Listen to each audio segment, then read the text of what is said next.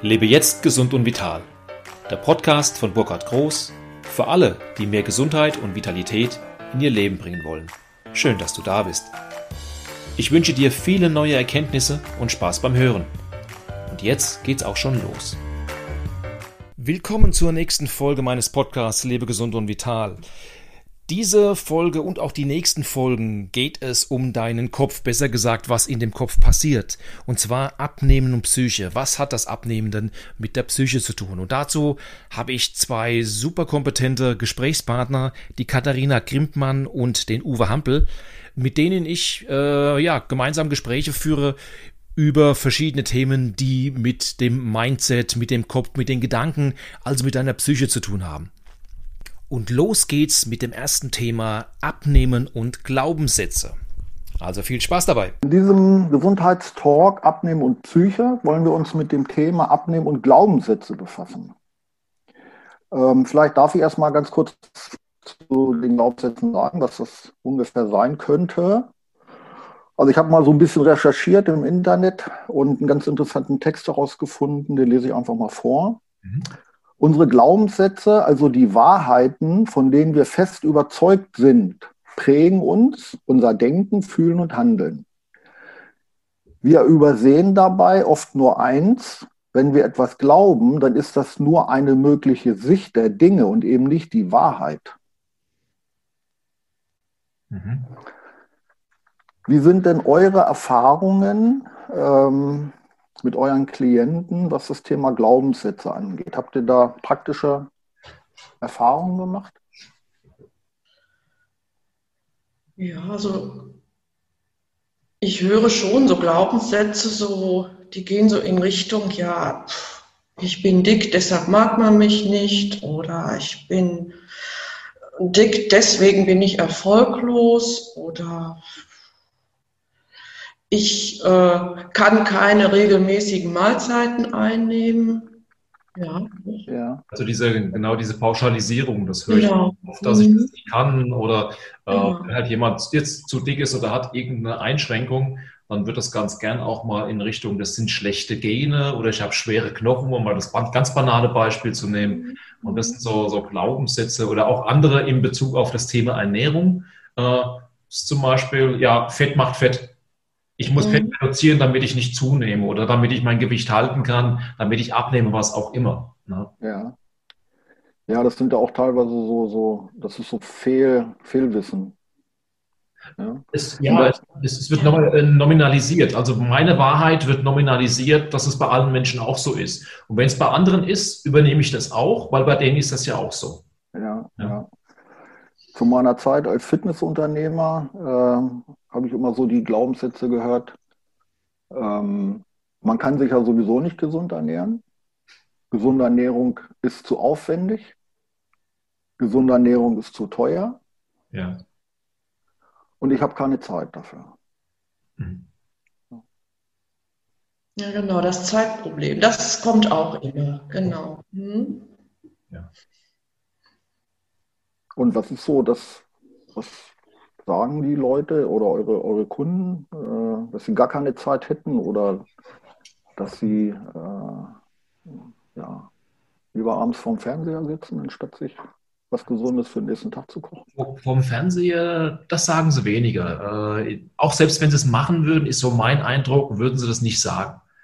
Es ist, es ist eher so der Punkt, dass ein, eine nicht vollzogene Handlung damit entschuldigt wird, dass es zu aufwendig wird. Ja, wie du schon gesagt hast, ist zu teuer und das kann man dann einfach nicht machen. Da gibt es auch keine Alternative.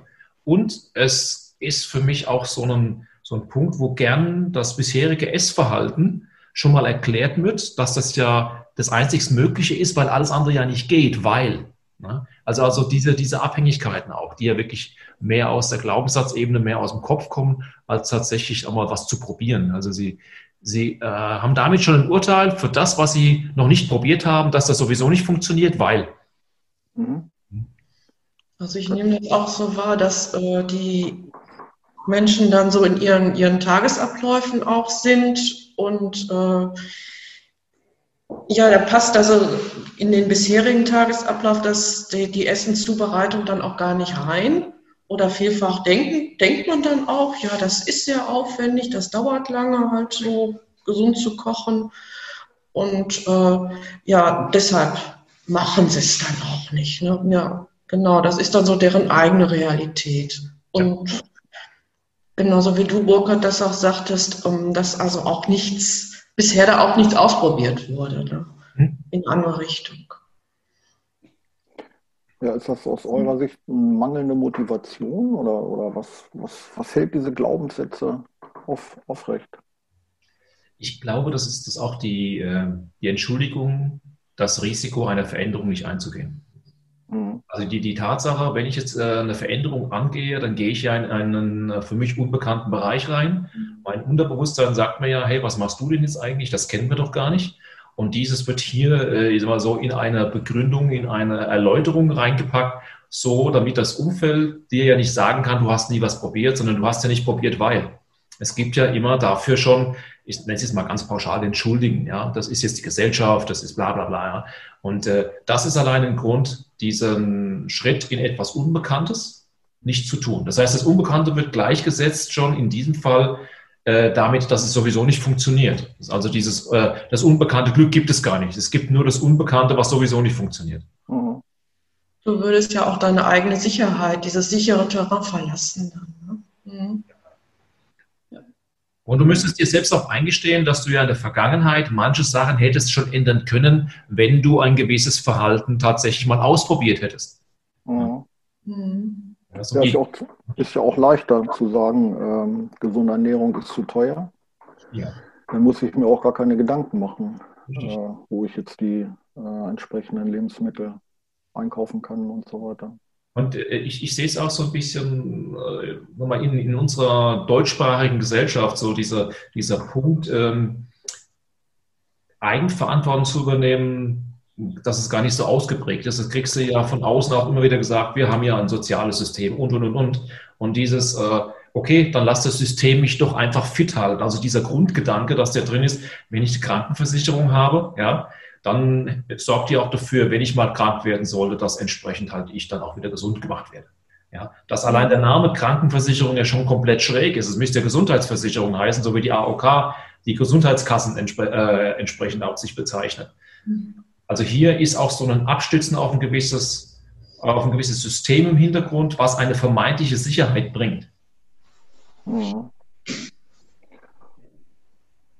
Ja, ob das jetzt was mit den Glaubenssätzen, ich versuche gerade mal so eine Verbindung herzustellen. Nein, ich, also das, das, ich denke nicht, dass, die, dass das die, die Glaubenssätze alleine mit ansetzt, aber das ist für mich so ein Verhalten, was ich sehr, sehr stark mhm. außen beobachte. Und da werden manche Argumentationen, die aus Glaubenssatzrichtung her gemacht werden, ganz gerne mal auch mit, mit so reingeschoben. Na, das ist ja sowieso so, das ist ja bei uns so, ja, das macht man ja nicht und äh, was auch, was auch. Mhm. Das hat für mich auch so einen gesellschaftlichen Kontext diesbezüglich. Ja, aber ist das denn, in, du warst ja auch lange äh, in den USA, wie ich gehört habe, ist das denn in den USA anders? Da haben die Menschen die Eigenverantwortung. Da werden sie ja nicht so aufgefangen wie hier bei uns. Also die, ähm, in den USA ist es, so also habe ich es erlebt, dass es ähm, äh, die Menschen nicht diese Versicherung im Hintergrund haben. Das heißt also diese Tatsache, ich hätte eine Versicherung, die ist nicht da.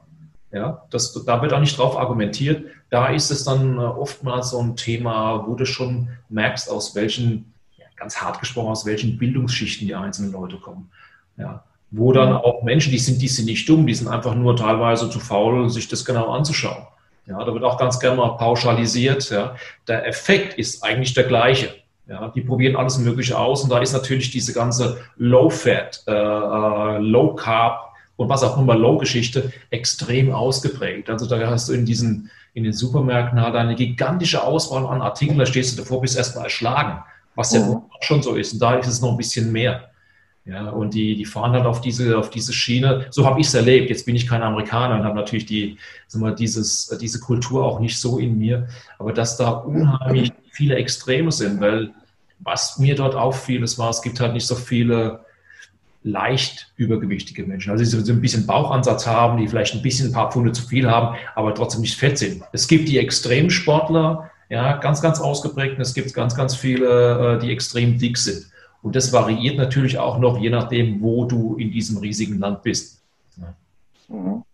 ja. Ja, aber jetzt habe ich natürlich auch keine, keine Kunden von dort. Also so mal die, die, die Argumentation mit dem ja. was entschuldigen, das, das weiß ich jetzt natürlich dann nicht. Das ist ja. bloß mein Eindruck aus dem, was ich dort in den Staaten mitgenommen habe.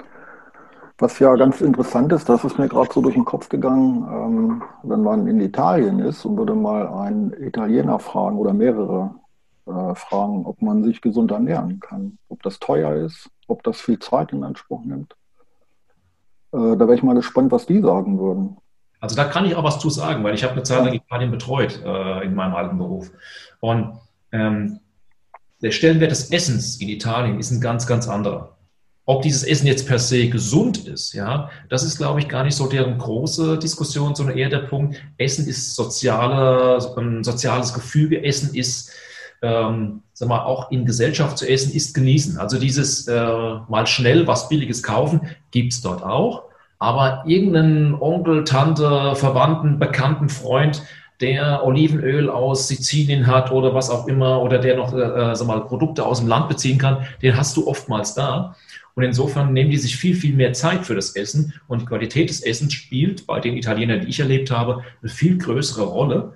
Und die sind auch eher bereit, für Essen mehr Geld auszugeben. Das weiß ich zufällig in Zahlen. Das lag 2016 bei 18 bis 19 Prozent ihres verfügbaren Geldes. Und da waren wir bei, zwei, äh, bei 11 Prozent in Deutschland. Mhm.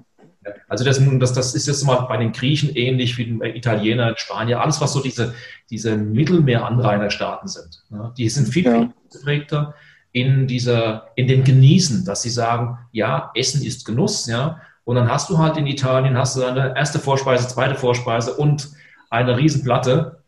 Ja. Und äh, das ist, das spielt eine, eine, ganz große Rolle in dieser Kultur. Also es ist ein Teil, das Essen ist ein Teil deren Kultur. Und ich habe so ja. den, den, Eindruck, dass bei uns Essen, ja, wir müssen halt essen, dass wir leben, am, am Leben bleiben. Ja, vielleicht hängt es ja auch damit zusammen, dass der Deutsche erstmal danach guckt, was nicht funktioniert das, ja. Und äh, andere Länder, also Italien, Frankreich, Spanien, die habe ich jetzt gerade so im Kopf, äh, die sind eher positiv. Die schauen erstmal danach, was funktionieren könnte und machen das dann. Ja, ja. ja vielleicht ist es ja auch ein deutsches Phänomen. Ja, ich habe ich hab mal eine Zeit in der Schweiz gelebt, da war das ähnlich auch von der, von der Ausprägung her. Also das hatte ich vorhin gemeint mit dem deutschsprachigen Raum, also Schweiz, Österreich, Deutschland. Das ja paar Verhaltensmuster, die sind schon ähnlich. Hm. Hängt vielleicht mit der, mit der deutschen Sprache zusammen. Weiß ich. du hast ja, sag mal, selbst in der deutschen Sprache, wenn du mal Südtirol nimmst, die ja auch, äh, sag mal, mehr Deutsch als Italienisch sprechen, bei denen spielt Essen eine viel größere Rolle. Da hast du schon den, wirklich den, den starken italienischen Einfluss. Und je weiter du an die südlichen Grenzen kommst, selbst innerhalb von Deutschland, wenn du an den Bodensee gehst, eine ganz andere Nummer, als wenn du jetzt mal hier im Rhein-Main-Gebiet, wo ich lebe, oder wenn du jetzt weiter äh, sag mal, im Norden oben bist, ist eine ganz, ganz andere Einstellung zum Thema Essen. Ja. Auch da gibt es natürlich absolut den, den Genießer. Das ist ja nicht so, dass es die gar nicht hier gibt. Aber so, so die Masse auch, dadurch, dass so viele Menschen hier auf einem engen Raum leben, ist oftmals das so, dass du so das Gefühl hast, die stopfen bloß was rein, weil da oben was rein muss. Weil jemand mal gesagt hat, da muss was rein. Ja. Das ist ein Hungergefühl. Ja, was es ist, spielt gar nicht die große Rolle. Ja, aber haben die, haben die äh, Menschen ähm, in Südeuropa die gleichen Glaubenssätze wie, wie wir in Deutschland? Haben sie die gleichen Glaubenssätze? Dass es zu teuer ist, dass gesunde Ernährung äh, zu viel Zeit in Anspruch nimmt, dass man sich ja eh nicht gesund ernähren kann. Also meine Hypothese ist die, dass sie sich um das Thema Gesundheit gar keine großen Gedanken machen, dass bei denen die Tatsache, dass sie, dass für sie Essen Genuss ist, Essen ist ein, Essen ist ein Stückchen Lebensqualität und sie deswegen auch die Bereitschaft haben, für halt ein gutes Öl, jetzt immer mal Olivenöl als Beispiel, für den Liter 15 Euro auszugeben. Das ist, ist gar nicht ungewöhnlich dort. Und andere mhm. Sachen dort auch gar keinen Erfolg haben. Und ich glaube gar nicht mal, dass sie ganz bewusst sagen, ich nehme dieses Olivenöl, weil es jetzt was Gesundes ist, sondern weil es einfach gut schmeckt. Ja. Ich glaube, das, das ist eher der, der Ansatz, wie ich ihn erlebt habe, ohne daraus jetzt mal eine wissenschaftliche mhm. Studie zu machen. Ja gut, wenn das Essen eine, Essen eine höhere Wertigkeit hat, dann heißt das ja automatisch, ähm, dass keiner auf die Idee kommt und sagt, äh, das ist zu teuer. Weil ja. er ist ja bereit, den Preis dafür zu bezahlen. Ja, definitiv. Ja, und wenn du hochwertige, wenn du hochwertige Lebensmittel einkaufst, dann sind die ja auch gesünder in der Regel. Aber in der Regel mal, was die Italiener, das ist in Spanien ähnlich, Griechenland, zum Beispiel das Thema Vollkornprodukte. Das findest du eher selten dort. Also auch die, die, die Diskussion, du brauchst ja nicht in den Supermarkt zu gehen und irgendwelches Vollkornbrot zu suchen. Das kannst du vielleicht mal finden, aber es hat nicht diese Ausprägung wie bei uns. Also da sind wir, obwohl wir viel kritischer sind, haben wir in der Breite, wenn du mal so die, äh, die äh, Supermarktregale siehst, ja, haben wir viel, viel mehr Angebot an tatsächlich gesunden, äh, gesunden Sachen, als es dort ist. Was halt im Süden super ist, extrem frisches, gutes Gemüse, ja, gutes Obst und, und so weiter, das bei uns ja erstmal einen gewissen Weg fahren muss. Und das ist, das ist, das finde ich schon spannend. Also, dass dann der Glaubenssatz hier bei uns besteht, ja, obwohl wir tatsächlich gesünder handeln, jetzt vielleicht nicht in der Masse, aber schon, schon bewusster gesünder handeln als diejenigen, die sich keine großen Gedanken drum machen, anscheinend, und einfach aus dem Thema Genuss heraus diese Handlung vollenden. Mhm. Mhm. Ja. Ja, das ist natürlich ähm, aus meiner Sicht diese äh, Vollkorn-Geschichte. Ich glaube, da wird eine ganz bestimmte Zielgruppe auch äh, angesprochen. Ja, eine Zielgruppe, die dann auch bereit ist, äh, ein bisschen mehr Geld auszugeben, also ein Vollkornbrot zu kaufen und nicht ein Weißbrot. Ähm, das, denke ich, ist der Grund, warum wir diese Angebote haben in, in den Supermärkten oder im Bio, Bioladen und so weiter. Es gibt ja, es muss ja Abnehmer geben, sonst könnten die Läden sich ja nicht halten. Ja, ja.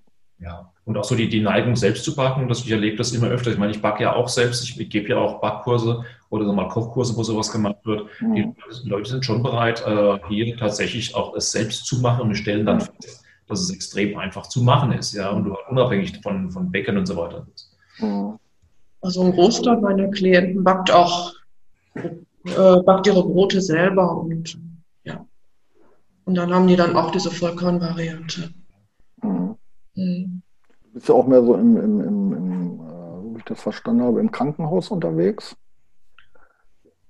Ich jetzt? Katharina? Ja. Ja, ich äh, habe so eine kleine Stelle in der Kinderklinik. Mhm.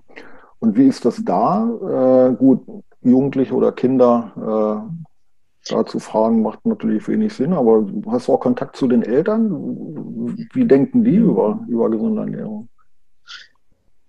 Ja, das ist schon, schon ein Thema. Also ich arbeite da ja mit übergewichtigen Kindern und Jugendlichen und ähm, also für die Kinder selber eigentlich eher weniger. Die finden es eher uncool, auch Gemüse zu essen und äh, Vollkornprodukte zu essen und äh, die sind wahrscheinlich von ihren eigenen Peer Groups da geprägt. Und für die Eltern ist das schon zum Teil auch ein Thema. Ja. Mhm. Also Glaubenssätze gibt es sozusagen überall. Ja, die haben also, also auch schon die Jüngeren, die die Kinder haben, kommen da ja. schon mit ihren Glaubenssätzen an, ja. Mhm. Ja, dann würde mich doch jetzt mal interessieren, was habt ihr denn für Glaubenssätze, wenn es um das Thema Ernährung geht, also gesunde Ernährung? Woran glaubt ihr? Es können ja auch positive Glaubenssätze sein, es müssen nicht einschränkende Glaubenssätze sein.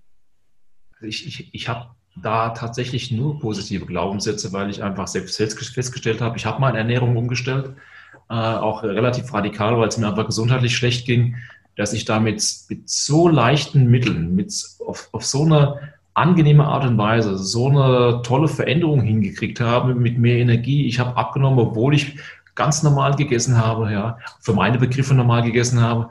Und äh, ich habe diesen Genuss dann auch in den Vordergrund gestellt. Und mein positiver Glaubenssatz ist einfach der, ähm, wenn ich es genieße, dann und es auch noch jetzt auch noch gesunde Grundzutaten da sind, ja, dann ist das etwas, wo ich meinem Körper Energie zuführe. Ja, und diese Energie, die wird halt so genutzt, wie ich die Energie entsprechend brauche. Ja, und ich kann das sehr stark steuern über das Thema Essen. Hm. Also mir geht es eigentlich ähnlich. Ähm, ich habe irgendwann ja eigentlich eher dann auch so aus politischen Gründen den äh, Fleischkonsum eingeschränkt oder dann mal so ganz runtergefahren und habe dann auch gedacht, naja gut, dann äh, ist es dann aber auch wichtig, äh, bin dann auch so an diese ja auch Vollkorn, vollwertige Ernährung, Vollwerternährung gekommen und habe gemerkt, dass es mir damit gut geht, dass ich dann also auch super gut das Gewicht halten kann und deshalb kann ich das ja, das vermittel ich dann natürlich auch vielleicht als meinen eigenen Glaubenssatz dann an meine Klienten weiter. Und muss mich natürlich auch mit deren Realität auseinandersetzen, dass die das vielleicht ganz anders sehen oder vielleicht auch vieles nicht mögen davon. Ja. Also ich glaube, ein Glaubenssatz ist, sind ja doch immer so diese eigenen Realitäten, in denen die Menschen erstmal leben. Ne? Ja, absolut, absolut. Ja. Ich habe das im Coaching auch mit drin, dass ich halt auch, äh, ich werte nicht mehr. Das ist immer meine große Erkenntnis aus genau. Glaubenssätzen heraus, sondern meine Glaubenssätze und wie auch von euch, die sind ja entstanden aufgrund von Erfahrungen, aufgrund von Menschen, die dich eine Zeit lang begleitet haben, wo du Glaubenssätze übernommen hast. Und wenn ich es äh, einfach nicht mehr werte, ob der Gegenüber jetzt etwas richtig oder falsch macht, ja, mhm. vielleicht ist es gerade für ihn aus der Situation heraus genau das Richtige. Und äh, was ich mache, ich nehme die an die Hand und sage mal, komm, wir springen jetzt einfach mal in dieses Wasser rein. Ich bin da, ich helfe ja. dir, ich halte dich. Ja. ja. Also ich, ich bin so, ein, so eine Art Pfadfinder, ja, weil ändern können sie sich bloß selbst.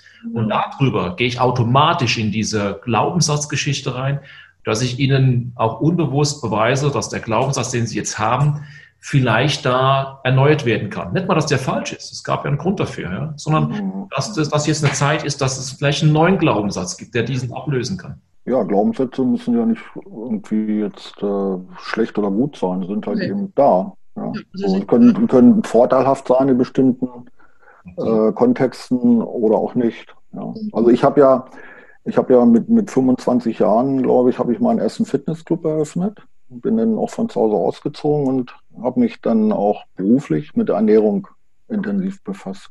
Mhm.